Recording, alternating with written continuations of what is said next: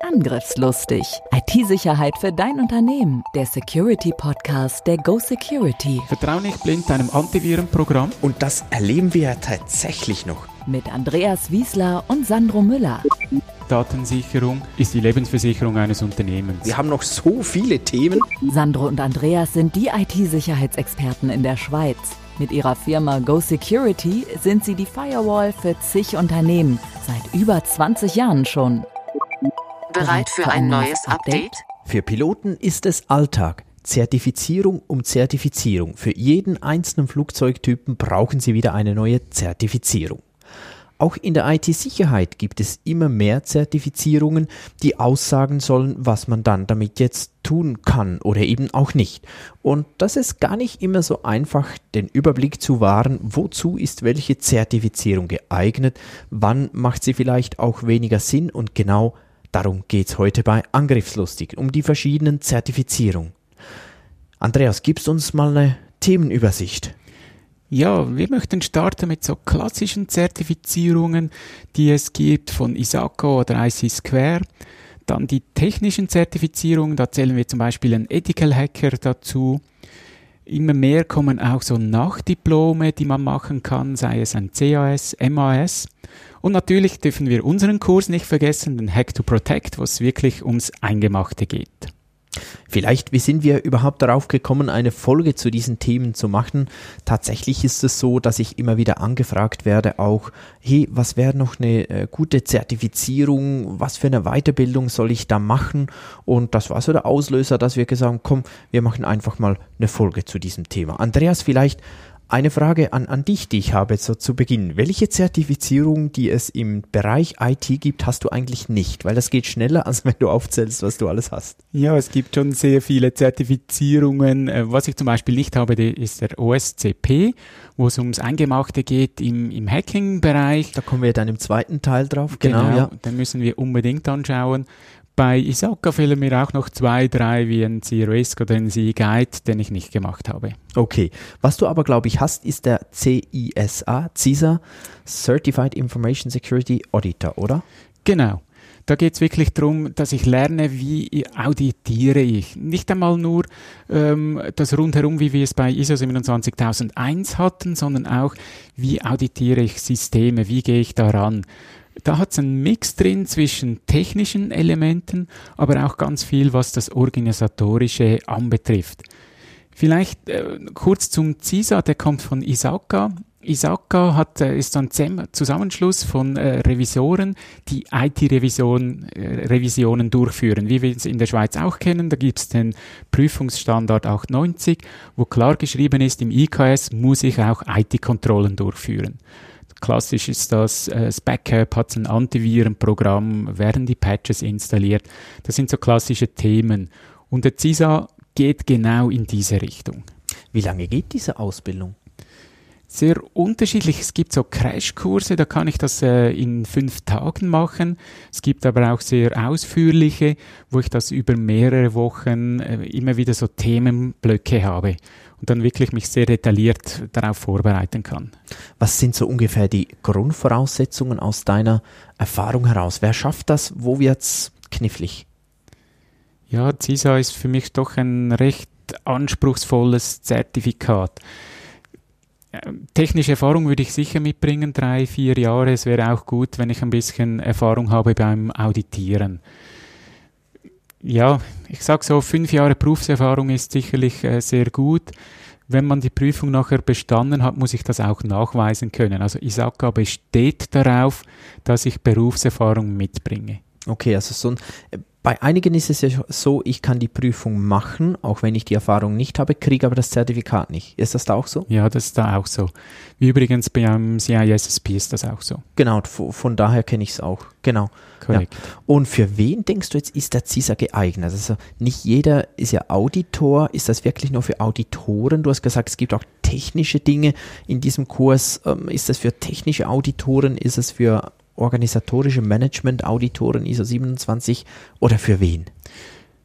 Ich empfehle das eher auf der Management-Seite. Man lernt in diesem äh, Lehrgang oder die, diesen Kursen nicht, wie auditiere ich jetzt eine Firewall im Detail. Ich lerne, auf was muss ich achten, was sind so die Bestandteile.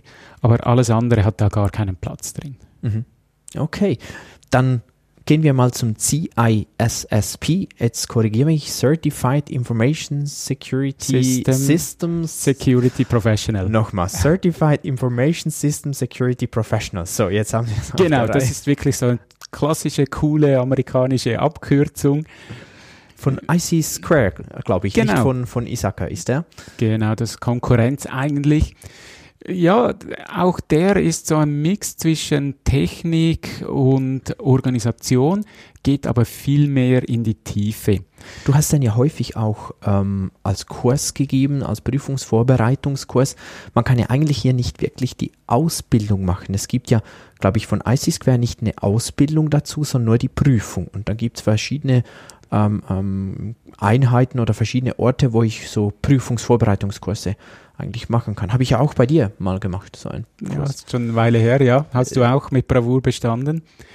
Ja, was man nicht vergessen darf, Isaka wie IC Square bieten immer mehr so Online-Kurse an. Also du kannst inzwischen so virtuelle Klassen äh, da drin dich weiterbilden. Also du musst nicht mehr zwingend äh, die Schulbank drücken, sondern du kannst das auch dort machen. Also es ist eine Konkurrenz für viele äh, Schulungsanbieter auch hier in der Schweiz. Mhm. Und ich glaube, es war ja, wenn ich mich recht erinnere, hieß es auch damals, eigentlich musst du nichts machen, außer dieses Buch auswendig lernen. Und kannst du das auswendig, dann kannst du an die Prüfung. Das war so, Das war bis vor einigen Jahren wirklich so. Man liest auch so Berichte im Internet, wie einfach die Prüfung war. Ich habe meine ganz anders in Erinnerung. Ich habe die Ich erste auch. Frage gelesen und gedacht, sorry, kann ich nicht. Geblättert, zweite Frage, pff, sorry, kann ich nicht. Dritte kann ich nicht. Vierte kann ich nicht. Also ich kam schon richtig in, in Panik. Hab's dann aber trotzdem bestanden und bin ich heute noch stolz. Das war eine sechsstündige Prüfung, also man hatte sechs Stunden Zeit. Ich habe etwa vier Stunden benötigt. Das war noch auf Papier mit äh, Pünktchen ausmalen. Heute ist ja alles online. Ja, CISSP darf man nicht unterschätzen. Er hat ein, er ist sehr breit. Da Ja. erinnere ich mich, also wirklich von physischen Anforderungen an ein Rechencenter bis zur Entwicklungsmethodiken. Ja. Und heute immer mehr, dass du auch äh, Praxisfragen drin hast. Das war zu unserer Zeit praktisch nicht so. Heute ist so, dass du ein Szenario hast, etwa eine A4-Seite wird das beschrieben und dann hast du mehrere Fragen genau zu diesem Szenario. Und ich glaube, heute sind die Systeme auch so clever, die merken dann, wenn du da nicht ganz so sattelfest bist und dann hau drauf, oder? Ganz neu, also ganz neu jetzt, jetzt auch schon fast zwei Jahre, ist das Computer Adaptive Testing. Da hast du nur noch 100 Fragen. Wir hatten ja noch 250 Fragen. Ich weiß nicht mehr, aber es waren viele. 250, ja. Und ist so, bei diesen 100, wenn du viel falsch beantwortest, kommen noch zusätzliche Fragen dazu. Also maximal hast du 150. Und ich rate allen, die die Prüfung machen, nicht erschrecken, wenn sie dann vielleicht 120 Fragen haben. Das heißt noch nicht, ich bin durchgefallen, sondern sie versuchen herauszufinden, weißt du es wirklich nicht oder hast du einfach daneben geklickt. Also CISSP sehr, sehr breit abgefächert, sehr viele Dinge drin. Auch viele, logisch, wenn es breit ist, die du vermutlich nie mehr brauchen wirst in deinem Leben. Trotzdem ist es eine Zertifizierung, die gerne anerkannt ist, oder gerne anerkannt kann man das sagen, die anerkannt ist und die gern gesehen ist. Und CISSP im Bereich Informationssicherheit eine gute Zertifizierung, oder Andreas? Definitiv, in ganz vielen Stellenausschreibungen kommt die vor. Man kann darüber streiten, wie sinnvoll das es ist, aber für einen sauberen Nachweis über viele Themengebiete finde ich sie immer noch sehr, sehr gut. CISM, gehen wir mal zum nächsten. Ich bin gar nicht sicher, hast du den? Nein, den habe ich nicht. Für mich ist der CISM auch sehr ähnlich wie ein CISSP. Ich behaupte ja immer stinkfrech, wenn, den, wenn ich den CISSP kann, kann ich auch den CISM machen. Also sie gehen in eine sehr ähnliche Richtung. Ist aber wiederum von Isaka, oder? Genau. Hätten wir den Bogen wieder geschlossen. Isaka hat noch äh, weitere Kurse äh, beziehungsweise Zertifizierungen, wie einer im Risikobereich, im Governance, ganz neu, seit etwa einem halben Jahr auch im Bereich Datenschutz was dazugekommen. Und wenn wir gerade um Werbung machen, sind natürlich IC Square hat auch noch weitere. Äh, Im Healthcare, Forensic und so weiter gibt es auch noch weitere. Mhm. Aber sicher drei ganz bekannte CISA, CISSP oder CISSP, wenn ihr es auf Deutsch wollt, aber da dann die ausgeschriebene Variante eher auf Englisch ist, macht es keinen Sinn. Und den CISM. Dann gehen wir doch mal weiter zu diesen technischen Zertifizierungen. Ich kann mich erinnern, eine der ersten Zertifizierungen, die ich gemacht habe, der Ethical Hacker. Und da werde ich heute noch drauf angesprochen, auf diesen Ethical Hacker. Was? Sie sind Ethical Hacker. Ähm, aber eigentlich ist das gar nicht so viel wert. Du darfst nicht vergessen, es hat noch ein C vor dran. Certified Ethical Hacker. Stimmt, das ist sogar der CEH, genau. Certified yeah. Ethical Hacker. Macht noch, noch noch ein besseres Bild. Das es wirkt dann ganz richtig offiziell, aber eben eigentlich, naja, ich glaube, du hast den auch mal so zwischendurch, zwischen ja. Feierabend und hast du den noch gemacht, oder? Also, das war so, wir, wir bekamen ja von einer Schule, wo ich schon lange unterrichte, noch Gutscheine, die Ende Jahr äh, verfallen wären. Und da haben wir eine Challenge bei uns im Büro gemacht. Jeder, wir hatten glaube ich fünf oder sechs von diesen Gutscheinen und da habe ich gesagt, okay, jetzt alle gehen an diese Prüfung und dann haben wir die noch schnell durchgejagt. Ja, das war wirklich kurz vor Weihnachten noch, haben wir diese Prüfungen gemacht. Ja, wie du sagst, ich finde ihn auf rechtem Script-Kiddie-Niveau äh, sehr umfassend. Also da musste ich wirklich zum ersten Mal auswendig äh, Befehle wissen äh, zum, zum Scannen, äh, was ich sonst äh, jeweils nur eine Checkliste habe, welche Befehle ich eingeben muss. Das war schon noch eine Herausforderung, aber er ging nicht so in die Tiefe. Hat auch wieder ein Bild gezeigt, ja, wie geht ein Hacker vor, was setzt er für Tools ein. Gutes Bild, aber wenn man professionell in diesem Bereich arbeitet, wirklich kann man den so im Feierabend, wie wir vorhin gesagt haben, noch durchbringen. Ich glaube, du hast es gut gesagt. Also auch äh, für jemanden, der einsteigen möchte in das Thema, der vielleicht wirklich noch nicht drin ist, ist das ganz ein guter Einstieg. Geht auch nicht allzu tief, ist nicht allzu komplex, nicht allzu umfassend. Ähm, für jemanden, der aber bereits in diesem Thema drin ist oder äh, möchtest du dich wirklich als Penetration Tester bewerben und das ist das Einzige, das du vorzuweisen hast, dann könnte es etwas schwierig werden. Ja, aber Sandro, erzähl doch mal etwas über den OSCP. OSCP, ich habe ihn nicht. ich auch nicht. ich ich äh, habe tatsächlich mal gestartet und äh, habe ihn dann damals nicht fertig gemacht. Das ist eine ähm, sehr anspruchsvolle Zertifizierung tatsächlich und sehr technisch.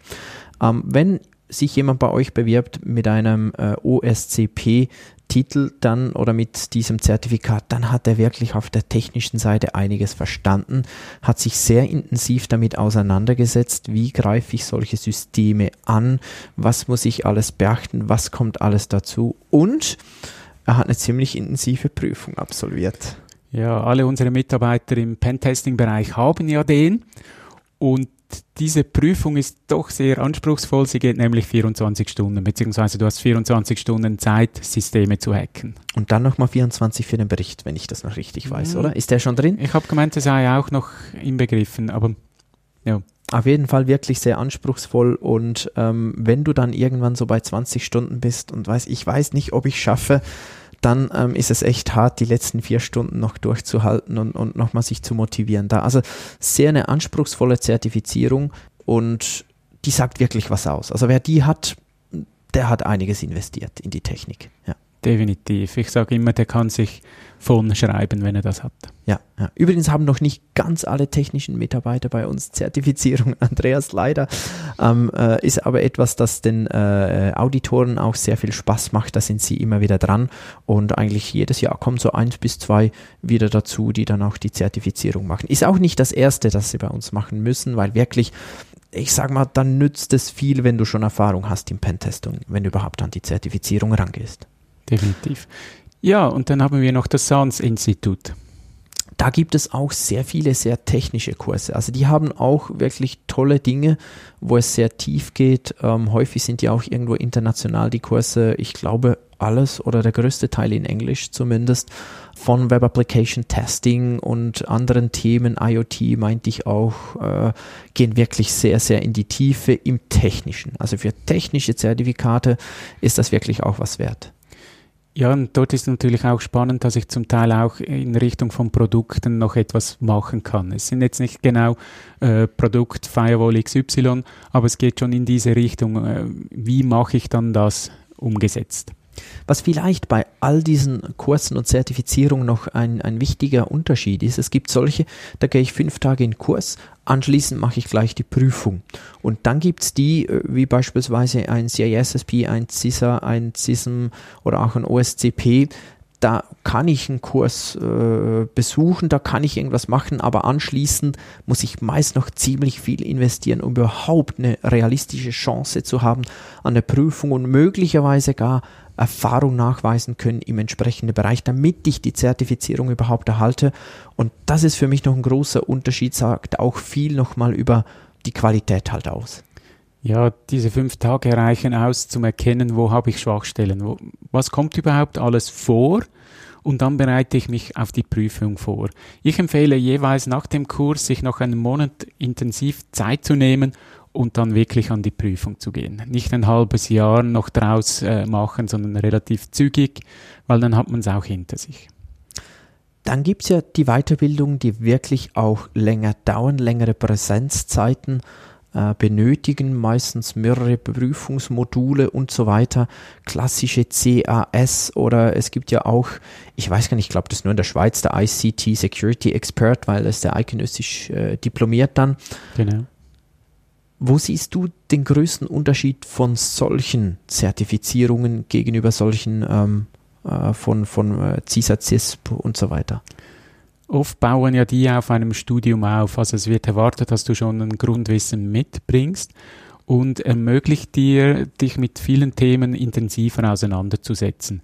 Und in diesen CAS, MAS, die dauern ja dann nicht nur äh, fünf Tage, sondern oft zehn, zwölf, 15 Tage.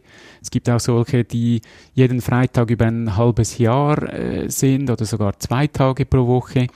Und da kannst du natürlich viel tiefer gehen. Und da hast du auch die Möglichkeit, mit echten Profis äh, Teilgebiete anzuschauen. Bei diesen Fünftägigen hast du oft nur einen Dozenten, während du beim CAS, MAS mehrere hast und die bringen sehr viel Erfahrung mit. Das wollte ich auch gleich noch äh, einwerfen. Sehr gut. Ich denke, das ist wirklich äh, auch für euch sehr spannend. Ihr habt verschiedene Dozenten dort. Ihr habt verschiedene Erfahrungsschätze. Ihr kommt mit äh, Menschen häufiger zusammen, meist eben diese 10, 12, 15 Tage, meist über Zeit verteilt. Muss noch Arbeiten machen, meist auch über verschiedene Themen innerhalb des Studiums und dann möglicherweise noch eine Abschlussarbeit, je nach Aufbau des Studiums. Und das ist dann schon nochmal eine andere Intensitätsstufe. Das heißt für mich nicht mal zwingend, dass du ähm, mehr weißt oder besser bist nach einem solchen COS, aber zumindest du musst dich schon auch sehr, sehr intensiv damit auseinandersetzen. Ja, gerade weil du noch äh, Gruppenarbeiten hast oder sogar eine Abschlussarbeit schreiben musst.